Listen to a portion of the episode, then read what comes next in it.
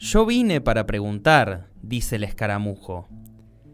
Que todos podamos contar la propia historia es lo que sana y repara. Saber no puede ser lujo. Te invito, invitamos. Poder decir, por la 101.9 FM al toque. Y porque el escaramujo es de la rosa y del mar. Yo vivo de preguntar, saber no puede ser lujo. Yo vivo de preguntar. 15 años pasaron desde aquella fatídica madrugada en la que Nora Dalmazo encontró la muerte o la muerte encontró a Nora Dalmazo. 15 años de una investigación que cada vez más deja preguntas antes que respuestas, una investigación que en este momento se encuentra en la instancia de juicio por jurados populares y que tiene como único imputado al viudo Marcelo Macarrón, acusado de ser el presunto instigador del crimen de quien fuera su mujer, Nora Dalmas. Una causa que por todo el tiempo transcurrido se encuentra prescripta y que depende de que el fiscal Julio Rivero plantee una acusación para que pueda entrar en juego la decisión de los jurados populares. Si el fiscal decide no acusar, entonces la causa queda sin resolución y nunca sabremos lo que pasó en realidad aquella madrugada de noviembre de 2006. Incluso si el fiscal decide acusar, Tampoco sabemos, por cómo se vienen desarrollando los hechos durante el juicio, si vamos a tener respuestas sobre lo que sucedió aquella madrugada de 2006. Hace pocos días, la defensa, encarnada por el abogado Marcelo Brito, planteaba que no le parece relevante la declaración de alguien que tiene información clave en todo lo que sucedió esa madrugada. Estamos refiriéndonos al bioquímico Daniel Zavala, bioquímico policial en su momento y durante muchísimo tiempo, que hace muy poco que dejó la actividad y que fue una de las personas que estuvo en la escena del crimen tomando la muestra biológica que según su método de análisis determinó se trataba de semen y esa muestra también fue enviada al FBI, quien ratificó el hallazgo de Daniel Zavala y que incluso determinó que eh, haciendo el cotejo de ADN pertenece a Marcelo Macarrón, una muestra que también fue enviada a la Policía Judicial de Córdoba y que sin embargo obtuvo resultados diferentes en esa institución. Como decía Marcelo Brito, abogado de la defensa de Marcelo Macarrón, planteó en estos días que no le parece relevante la declaración de Daniel Zavala. Claro, tal vez tendría que ser la querella la que plantee que sí es relevante escuchar ese testimonio por parte de Daniel Zavala, pero claro, no hay querella. Se retiró la querella pocos días antes de iniciarse el juicio y uno se pregunta o tiene la sensación de quién está defendiendo a Nora Dalmazo en el juicio que se está desarrollando. Pareciera que no hay nadie que la defienda y pasan estas cosas incomprensibles que se citan a um, declarar a profesionales que tienen una amplia trayectoria que los respalda, pero que no estuvieron en la escena misma del crimen y sin embargo no se llama para tomar declaración, para escuchar el testimonio de, por ejemplo, Daniel Zavala, que sí estuvo ahí en el lugar, que sí tomó esas muestras, hizo los análisis pertinentes y obtuvo resultados que cualquiera podría determinar al menos son dignos de ser escuchados por el tribunal en estos días que está llevando adelante el juicio. Nosotros sí consideramos que es importante escuchar lo que Daniel Zavala tiene para decir, así que le abrimos la puerta y mantuvimos la siguiente charla. Te invitamos a vos a que te sumes a, esta, a este diálogo que tuvimos con el bioquímico Daniel Zavala y eh, saques tus propias conclusiones.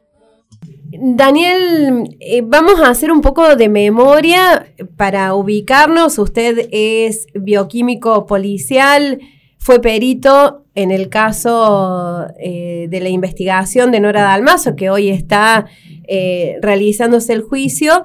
¿Usted recuerda en qué momento llegaron, no sé si llegó usted solo o si llegó con los médicos forenses a la escena del crimen? Y ese domingo a mí me llamaron por teléfono porque siempre uno estaba en forma pasiva de turno o de guardia. Y me hablan por teléfono a la tarde, a la tarde, no me no recuerdo bien el horario, pero apenas me llamaron fui al lugar donde me, me citaron. Eso fue un, un, trabajo encargado por, por el fiscal de turno. Y me hice presente casi simultáneamente con los médicos forenses y el fotógrafo en ese momento. ¿Qué fue lo que encontraron? No, o sea, me llamaron porque había una, una víctima de, por homicidio y bueno, ahí cuando llegamos al lugar del hecho se procedimos a, a revisar y tomar todos los, los recaudos necesarios para trabajar y aplicar los protocolos de trabajo. ¿Cómo? Levantamos las muestras y bueno, estas muestras fueron a condicionar eh, las, las acondicioné, las traje al laboratorio, las procesé y bueno, y a los tres o cuatro días se emitieron los dictámenes, las conclusiones. ¿Qué precauciones se tomaron para no contaminar la escena? No, las precauciones son las que se hacen normalmente, que siempre se han hecho, o sea, para no contaminar hay que cuidar de que no se no no tenga ningún tipo de contaminación, no manipular con eh, sin guantes, o sea, siempre hay que trabajar con guantes y el, eh, todos los recaudos para que no haya ningún tipo de de mezcla de, de, muestras. Le pregunto esto porque eh, uno de los planteos que se ha hecho a lo largo de tantos años, 15 años, tiene que ver con que eh, se habla de que no se preservó la escena.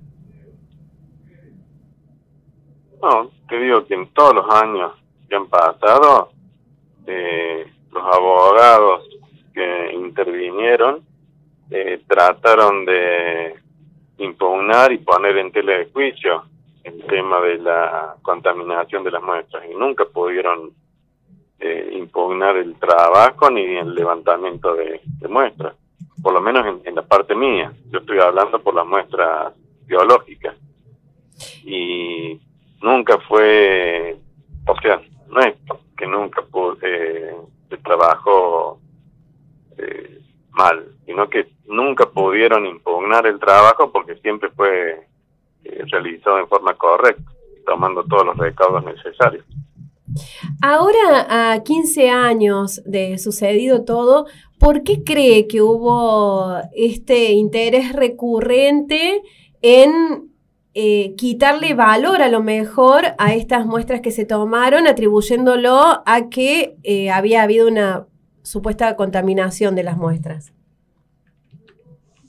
No, no, pero yo no creo que se haya desestimado la, el trabajo de, los forenses y mío por contaminación, sino que porque no eh, se actuó con un criterio distinto. El último fiscal que actuó en el, caso eh, desestimó las muestras por no creerlas convenientes, nada más, pero no hubo un rechazo científico hacia lo mismo.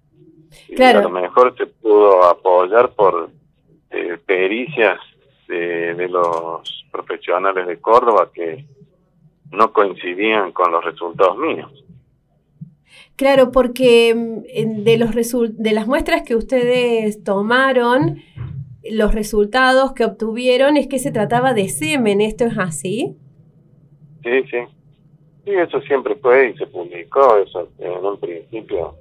Yo desde un principio eh, concluí de que había rastro de semen en las muestras levantadas en la víctima. ¿De qué lugar de la escena del crimen se tomaron las muestras? No, el cuerpo de la víctima.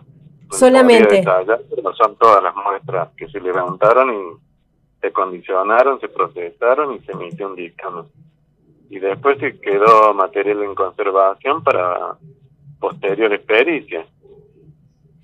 Una parte se dejó en reserva para enviar al FBI de Estados Unidos y otra parte se envió a Córdoba, las mismas. O sea, son muestras similares. Se dividieron en dos y se mandaron una a un lado y otra en reserva. Y las que fueron a Córdoba, eh, Policía Judicial, la Sección Química Legal, eh, le dio todo negativo, o sea que no encontraron rastro de semen. Pero bueno, en definitiva, el trabajo que se hizo estuvo bien porque el FBI después emitió un dictamen con un ADN masculino completo, así que eh, eh, el trabajo mío fue corroborado por el FBI, no por eh, Química Legal de Córdoba.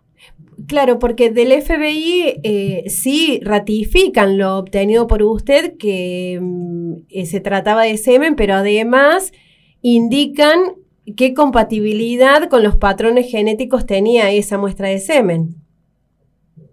Sí, sí, de Estados Unidos vinieron las muestras ya eh, completas y ya peritadas. Pero pasa que de eso yo no puedo emitir ninguna opinión porque es un trabajo que yo no hice. Yo hice la investigación y hallazgo de, de rastro de semen. Eso fue el trabajo mío y a lo que me limité yo. ¿Es posible que la misma muestra de resultados tan distintos como el que se obtuvo en Córdoba al que obtuvo usted y luego ratifica el FBI, ¿esto es posible? ¿Hay algún otro caso en el que haya pasado esto? Que usted conozca.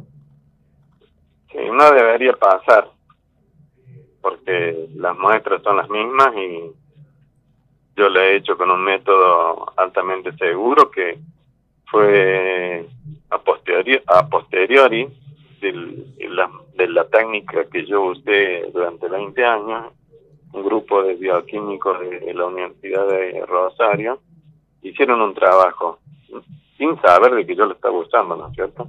Pero hicieron un trabajo científico corroborando de que es un método muy seguro, muy estable y que sirve para muestras que pueden estar a, a diversos cambios de temperatura, a, la intemperie, y que es muy seguro.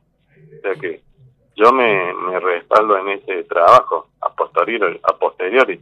Yo ya lo venía haciendo de hace años anteriores, pero bueno, es un respaldo más, aparte del FBI. ¿Cuál es el método que usted utilizó?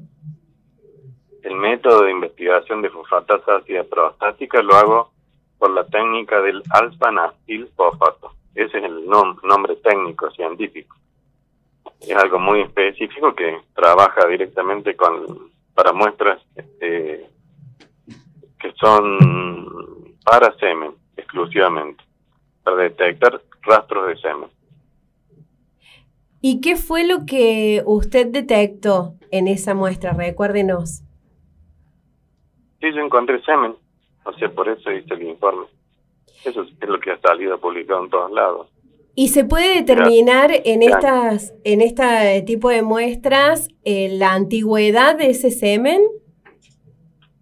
Sí, lo que nosotros vimos con los podenses es que era del momento del hecho, inmediato al hecho.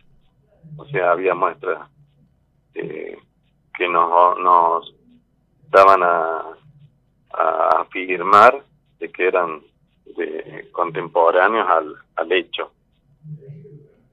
de la muerte. eh, estas muestras que después se mandaron al FBI eran muestras que usted tiene o tenía por costumbre, o sea, además de las que le tocaba analizar, se dejaba una muestra de, reserva para posteriores análisis, es lo que usted dijo también al principio de esta charla. Eh, en la Policía Judicial de Córdoba, ¿Puede ser que no tuvieran conocimiento de que había alguna muestra más que podía ser enviada al FBI? No, no sé, eso desconozco qué es lo que puede haber pensado o sabido el, la Asociación Química Legal de, de Córdoba, de Policía Judicial. Yo lo que hice fue separar en dos tandas de muestras y una que dejarlas en reserva y otras en a Córdoba, pero eran las mismas muestras que yo había peritado. O sea, no había diferencia. Pero bueno, eh, no sabría decirte por qué no encontraron. ¿Cómo se ha sentido usted a lo largo de, estos 15 años eh, pensando que tuvo un rol y tiene un rol importantísimo en lo que ha sido toda la investigación de este caso tan resonante? ¿Cómo ha ido viendo el desarrollo de, estos 15 años respecto de esta búsqueda de intentar saber qué pasó con Nora Dalmazo? Bueno, con todos los años que he estado en la policía, porque ahora ya estoy retirado, hace dos años. Yo estuve 33 años y 10 meses en la policía. Y desde que entré a la policía estuve haciendo trabajos específicos de, pericia en la parte legal y siempre como auxiliar de la de, tribunales, auxiliar de la justicia. Y siempre desde que se produjo ese hecho, siempre esperé que me pudieran, o sea, que se elevara juicio para uno poder eh, ir a declarar. Pero bueno, se fueron sucediendo los años y los fiscales, salvo el fiscal Miralles, que fue el que el que más me consultó. Eh, los demás funcionarios no, no prestaron mucha atención a las pericias que uno realizó. Pero bueno, por eso uno está expectante para poder ir a declarar. No sé si se podrá realizar, según lo que dijo el abogado defensor la semana pasada. Eh, no a él a él no le interesaban las declaraciones mías ni las pericias mías con eh, manifestaciones infundadas. Pero bueno, eh, eso bueno son pueden ser estrategias de, de defensa. Eso ya uno no puede, ya no depende de uno. Si no me llaman, no, no depende de mí. ¿No lo han llamado todavía? Todavía no. Yo espero. Pero eh, van pasando las semanas y y no tengo ninguna novedad al respecto. En ese momento en que lo consulta el fiscal Miralles, que fue el fiscal que reactivó después de muchos años de inacción, eh, que reactivó la causa, eh, ¿qué, tuvo posibilidad de aportar usted cuando habló con Miralles? No, no, él me llamó a declarar, a ampliar las declaraciones y bueno, en base a eso eh, directamente yo fui explicándole por ser personales ellos del derecho y uno de la parte bioquímica, uno le fue explicando en detalle qué es lo que fue encontrando y qué, qué conclusión a, la que uno llegó. Puede ser que en el semen, en las muestras de, eh, de semen que ustedes encontraron, no hubiera espermatozoides? Ya eso es un detalle especial, pero no se vieron espermatozoides, pero no solamente hay espermatozoides en el semen, hay distintos elementos para poder peritar que por eso yo hice la técnica química de cofatasacia prostática, que es para los casos cuando uno no visualiza espermatozoides y que es concluyente para semen. ¿Y qué, positivo. ¿Qué puede significar que no haya habido espermatozoides más allá de que sí corroboraron que es semen? No, no, uno no puede aventurarse ese tipo de conclusiones. O sea, lo, lo clave es que había cheno. Eso es lo más importante en este tipo de casos. Pero hay que saber interpretarlo y con un poco de sentido común. La justicia, eh, con sus fundamentos legales, eh, son los que tienen que hacer las interpretaciones del caso. ¿Por qué cree que no lo llaman a declarar? No, ya creo que ya lo explicó el abogado defensor, nada más que no, no le es útil eh, la declaración mía. Eso ya lo dijo el jueves pasado, no, creo que hizo una declaración a la salida de tribunal y dijo que no le interesaba para nada el, la intervención mía y los informes químicos míos directamente porque no le hacía falta. Lo que pasa es que, claro, la acusación al colocar al imputado en el lugar de instigador eh, hace que eh, la prueba genética pierda la fuerza que sí tenía para Miralles cuando imputa al acusado en este momento como supuesto autor material. Ahí cambió la cosa. De todas maneras, usted siente que sí tendría eh, información importante para aportar. Sí, sí, yo a mí lo que me interesa es informar lo que yo hice. O sea, más allá de que ayude o no ayude a esclarecer el, el caso, eh, yo hice un trabajo que creo que fue bastante importante y fundamental, pero bueno, eh, si no ayuda para esclarecer el caso, bueno, a lo mejor por eso no me llaman. Eso depende del criterio del abogado defensor y, y del fiscal, sobre todo, que el fiscal es el que eh, podría definir si puedo ir o no, porque ya como el abogado defensor dijo que no le interesaba, bueno, ya creo que recae sobre el fiscal eh, llamarme no, pero bueno, eso ya depende de él, el criterio de él. Aprovechando que usted fue una de las personas que estuvo en ese momento en donde hacía muy poco que se había descubierto el cuerpo sin vida de Nora Dalmazo, eh, cuando tuvieron cercanía con el cuerpo, vieron signos de violencia, les llamó la atención, por ejemplo, el lazo que tenía eh, alrededor del cuello, ¿algo les llamó la atención especialmente? No, sobre esas cosas no, no puedo opinar, tengo que opinar únicamente por lo que yo encontré, o sea, lo las muestras que levantamos nosotros, la, el, la parte de cómo estaba eh, la víctima y, y lo que lo rodeaba, o sea, los elementos que lo rodeaban, la víctima no, sinceramente no recuerdo mucho, pero eh, nosotros nos abocamos a, a tomar las muestras y ver algunas características físicas nada más, pero eh, junto con los forenses. Volviendo a la muestra genética que fue eh, que estuvo en sus manos para el análisis, ¿qué es lo que permitió para usted determinar o qué es lo que le permite darse cuenta que eh, ese semen que estaba en el cuerpo de Nora es contemporáneo al momento de la muerte. Sí, porque lo vimos en lugares donde no es normal encontrar semen, en la parte externa del, cuerpo. ¿Le parece que sí? No, afirmar junto con los forenses de que eh, las muestras que sacamos, no era no es normal encontrarlo por la experiencia que tiene uno.